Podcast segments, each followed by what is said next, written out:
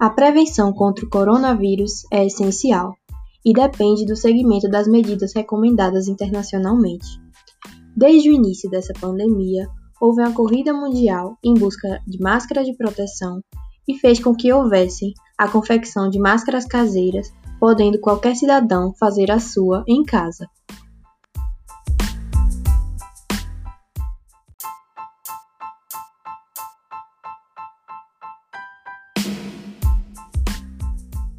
Além de eficiente, é um equipamento simples que não exige grande complexidade na sua produção e pode ser uma grande aliada no combate à propagação do coronavírus no Brasil, sendo possível assim proteger todos.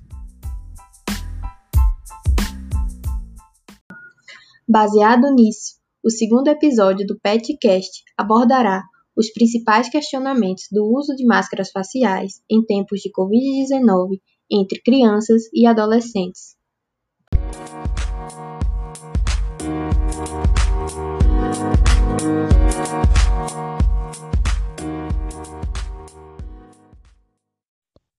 Eu sou Patrícia Lima, acadêmica de enfermagem e integrante do PET Saúde Interprofissionalidade. Eu sou Brenda Alves, acadêmica de medicina e integrante do PET Saúde Interprofissionalidade.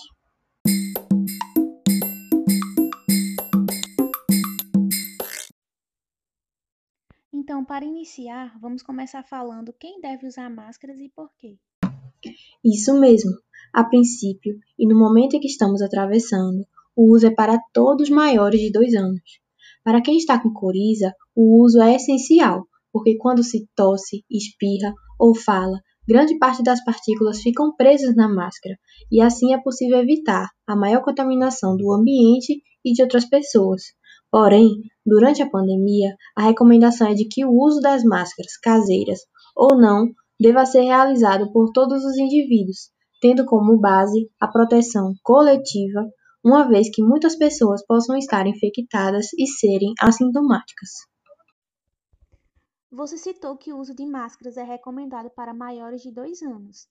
E é importante explicarmos aqui também, principalmente para os pais que estão nos ouvindo, o porquê crianças menores de dois anos não devem fazer uso de máscaras.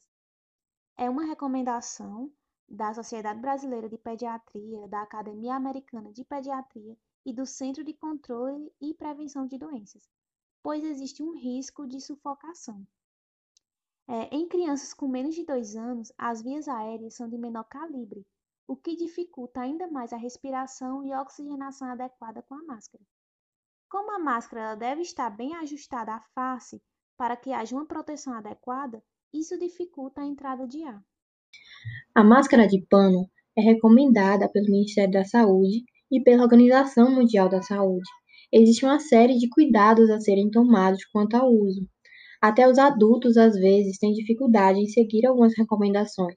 Por isso, se deve ter um cuidado especial com relação ao uso de máscaras por crianças e adolescentes, justificando-se, assim, a necessidade de supervisão constante. Se os pais necessitarem sair de casa com os filhos, ou permitir que eles saiam por algum motivo inevitável, é indicado que usem máscaras do tamanho adequado nas crianças a partir dos dois anos de idade. É necessário que a família explique, de acordo com a capacidade de entendimento da faixa etária do seu filho, que ele terá que usar a máscara, ou então um paninho sobre a boca e o nariz, até voltar para casa e que ele não poderá encostar na proteção. Os pais devem pôr a máscara na criança com as mãos limpas e higienizadas e a retirada precisa ser feita pelas alças laterais ou laço posterior. Uma máscara caseira pode ser usada por no máximo duas horas.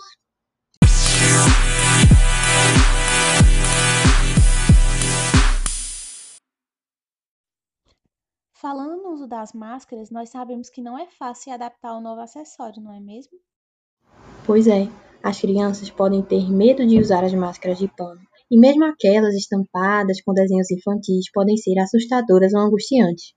Este medo pode persistir por meses, já que muitas vezes não é possível reconhecer o rosto dos adultos que lhes são referências, o que pode ser estranho, perturbador, gerando receios. Em primeiro lugar, é necessário destacar que a criança aprende por imitação. Quando o ensinamento é transmitido de forma adequada e os adultos dão exemplos com naturalidade, as crianças aprendem com facilidade e têm maior capacidade de adesão.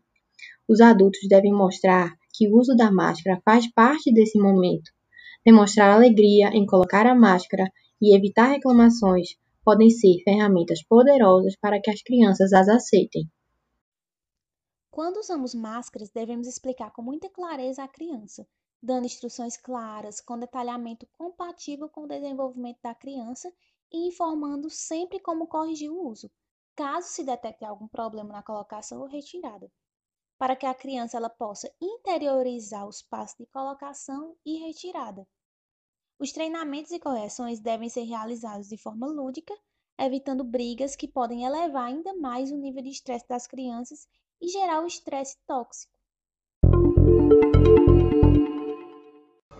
Agora, fique com mais algumas recomendações para o uso das máscaras. Você deve adquirir ou confeccionar máscaras de acordo com o tamanho do rosto de cada criança ou adolescente e certificar que está confortável e que as amarras ou elásticos não estão machucando a criança. Você deve lavar as máscaras com água e sabão abundantes e deixar de molho com água sanitária por 30 minutos. Enxaguar bem, secar, passar um ferro bem quente dos dois lados e armazenar em um saco plástico limpo.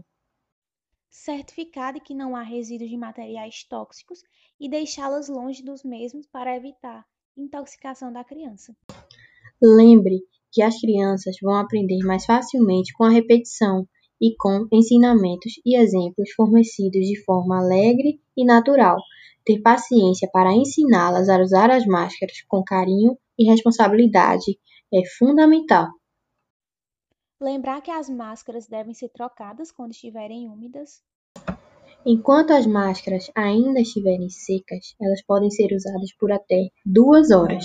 Ensine a criança e ao adolescente a não levar a mão aos olhos, tocar na face e na máscara. Ao chegar em casa, os pais devem higienizar as mãos de todos com água e sabão, de preferência líquido, detergente ou álcool em gel 70%, antes de retirar a máscara da criança. Fazer do momento de lavagem das mãos uma diversão para os menores, cantando músicas, por exemplo. Caso a máscara caia no chão durante o uso, ela deve ser substituída por outra máscara limpa imediatamente.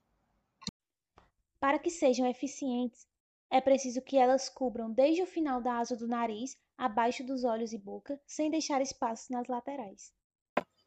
Lembre-se de que ficar em casa e o distanciamento físico ainda são as melhores maneiras de proteger sua família do Covid-19, especialmente para crianças mais novas, que às vezes não entendem por que não pode correr em direção a outras pessoas, não pode abraçá-las ou tocar em coisas do ambiente.